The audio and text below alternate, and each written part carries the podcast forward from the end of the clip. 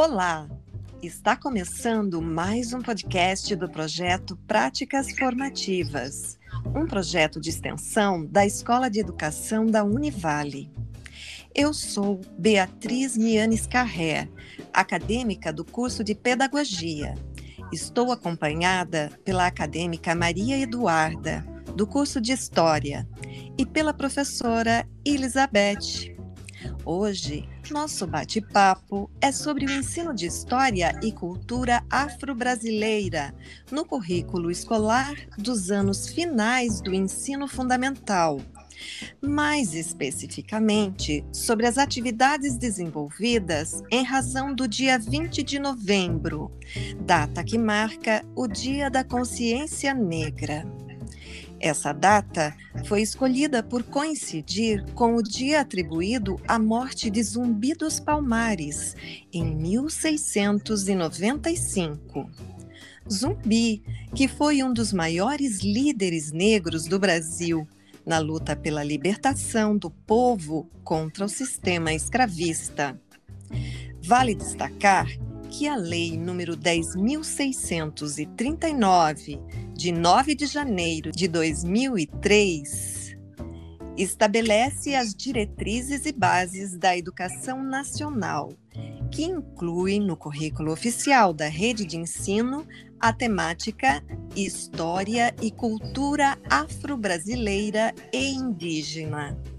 Entre as diferentes ações realizadas pelas escolas, vem ganhando destaque as atividades que marcam o Dia da Consciência Negra.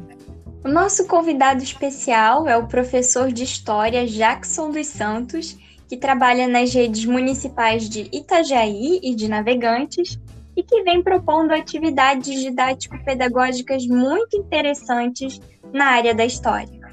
O professor possui graduação em História pela Universidade do Vale do Itajaí, a Univale, e pós-graduação pela PUC do Rio Grande do Sul. Atualmente é professor de História na Prefeitura Municipal de Itajaí e de Navegantes, em Santa Catarina, e tem como ênfase o ensino de História, atuando principalmente nos seguintes temas: História oral, História do Brasil, Memória e Periferias.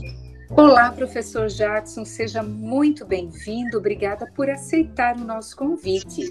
Professor Jackson, o trabalho que você desenvolve com os estudantes na escola chama atenção tanto pelo teor crítico e criativo das ações, quanto pela forma como essas atividades vêm envolvendo esses estudantes. Quais foram as atividades desenvolvidas nesse ano em razão do Dia da Consciência Negra? Olá, tudo bem?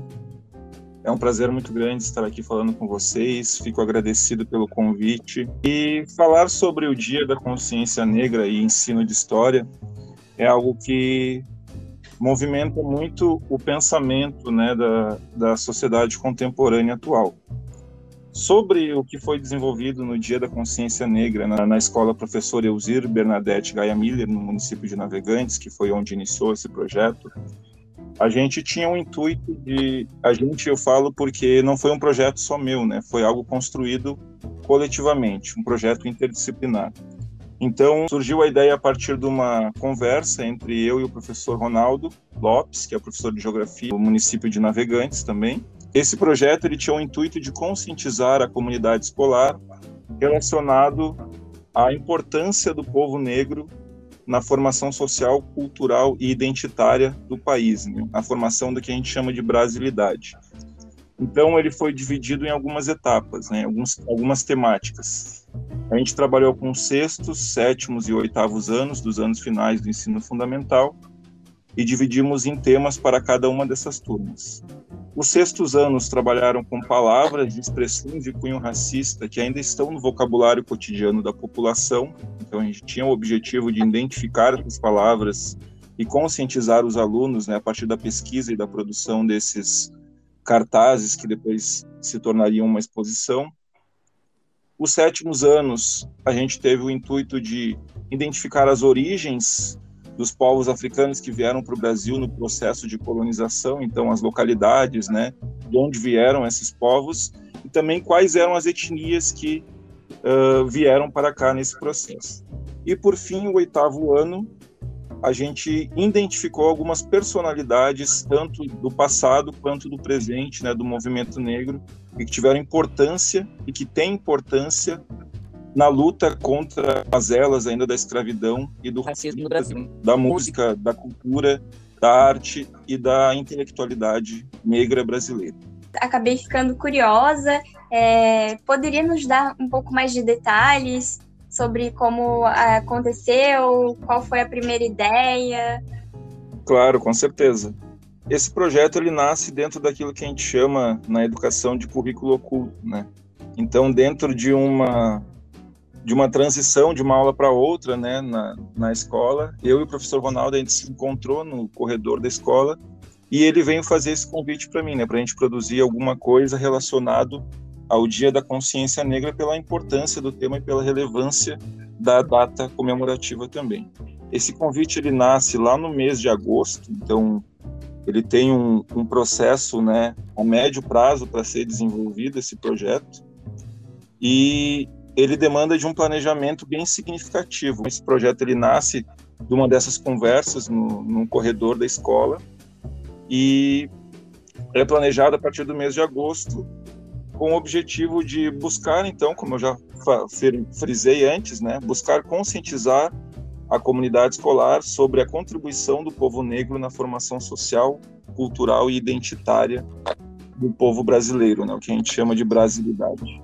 Professor Jackson, que interessante, a gente consegue visualizar esse encontro que o professor menciona com o professor de geografia. E quais foram ou quais estão sendo os resultados observados ou alcançados a partir do projeto? Eu acredito que os resultados eles já foram observados e alcançados no processo né, de produção desse, desse projeto, que se findou numa exposição que foi feita na própria escola, né, no dia 19 de novembro, véspera da Consciência Negra. E por que, que eu falo que foi no processo, né? Porque surgiram muitos relatos né, de alguns alunos negros que a escola tem sobre preconceitos raciais que eles sofreram durante as suas vidas. Então a gente tem que pensar o quê? Alunos dos sextos anos, né? Crianças de 11, 10, 12 anos relatando formas de preconceito que eles encontram na sociedade, que eles vivenciaram e também alguns debates dentro da própria escola e alguns desconfortos, né, que a gente percebe, né? Nem todas as pessoas gostam de abordar temas sensíveis e polêmicos, né, que estão dentro da, da nossa sociedade que a gente busca superar. Então, o resultado ele foi dentro do processo, né, de produção dessa exposição e também a própria exposição em si, né? Então a exposição ela teve uma uma grande recepção da comunidade escolar, né? Tivemos pessoas de, de, de, dentro da escola, logicamente, mas também pessoas de fora que foram observar a exposição, visualizar a produção dos alunos. Tivemos a mídia da cidade, né, que foi lá para registrar essa exposição e, e ampliar, né, a visibilidade dela. Além, é claro, do convite que, que eu recebi aqui representando também o professor Ronaldo Lopes, de Geografia, que é um professor que busca também essa mudança na educação. Ele trabalha com o Braille né, dentro da educação de Geografia. Ele fez uma exposição também durante esse ano sobre essa temática. Então, o objetivo foi alcançado, né, que era a ideia de mostrar, de demonstrar visibilidade né, do povo negro, tanto local quanto nacional, e também de sensibilizar as pessoas da importância né, dessa, des, desses debates relacionados à contribuição dos negros na história do Brasil. Em relação à importância de, de ações permanentes sobre esses temas, principalmente no que tange as questões raciais, é, étnicas, o que o senhor sugere para os acadêmicos que estão começando? Eu sugiro, na verdade, uma leitura muito mais sensível de mundo, né? Que a gente perceba no nosso mundo contemporâneo, na nossa vivência dentro da sociedade, como o racismo estrutural ele está dentro das instituições, sejam elas públicas ou privadas, né? Então eu acredito que essa leitura de mundo inicial, né, ela é muito importante. E claro que aprofundar uh, as experiências dentro da temática, né? A partir de, da cultura negra no Brasil, né? Eu dou alguns exemplos daquilo que, que me formaram, que é o samba, o rap nacional, né? Essas duas vertentes musicais, um ritmo de denúncia, né? Ele é um ritmo de inserção social, de inclusão social do povo periférico do Brasil. Então, é, o mundo contemporâneo ele traz muitas possibilidades, né, de análise de tudo aquilo que é debatido dentro da academia, né? Esse esse mundo que a gente pode dizer que é um mundo informal, né? Uma leitura de mundo mais prática, né? Mais empírica. Ela é muito importante entender como funciona o racismo no Brasil e por que que ele ainda é um problema muito grande a ser enfrentado por todos nós, né? É uma luta muito grande. É, professor, é, o senhor bem falou, né? É uma luta muito grande dentro do Brasil. Então, para a escola e para a comunidade, qual é a importância do Dia da Consciência Negra? A importância desse dia para a escola, para a comunidade, para o Brasil como um todo, eu acredito que é reafirmar as identidades, né? Porque o Brasil, ele tem muita contribuição dos negros na nossa história, né? Então, a nossa formação étnica, cultural, social, ela é na sua maioria negra. A gente sabe que a maioria da nossa população ela é negra. Né?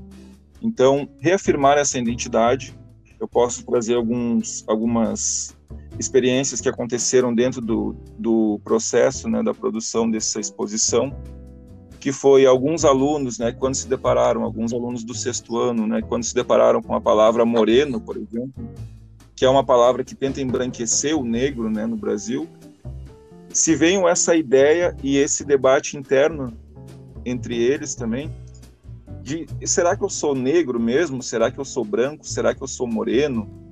Então, essa ideia de reafirmar identidades, de resgatar relatos e memórias e debater, é claro, um tema importantíssimo para a história do Brasil, que é o racismo. Né? Então, a gente não pode deixar de lado esse problema e esse enfrentamento, essa luta, como foi reafirmado antes. Então, acredito que reafirmar as identidades né, do povo negro no Brasil, a partir desse, desse dia, é algo muito importante e relevante para a sociedade.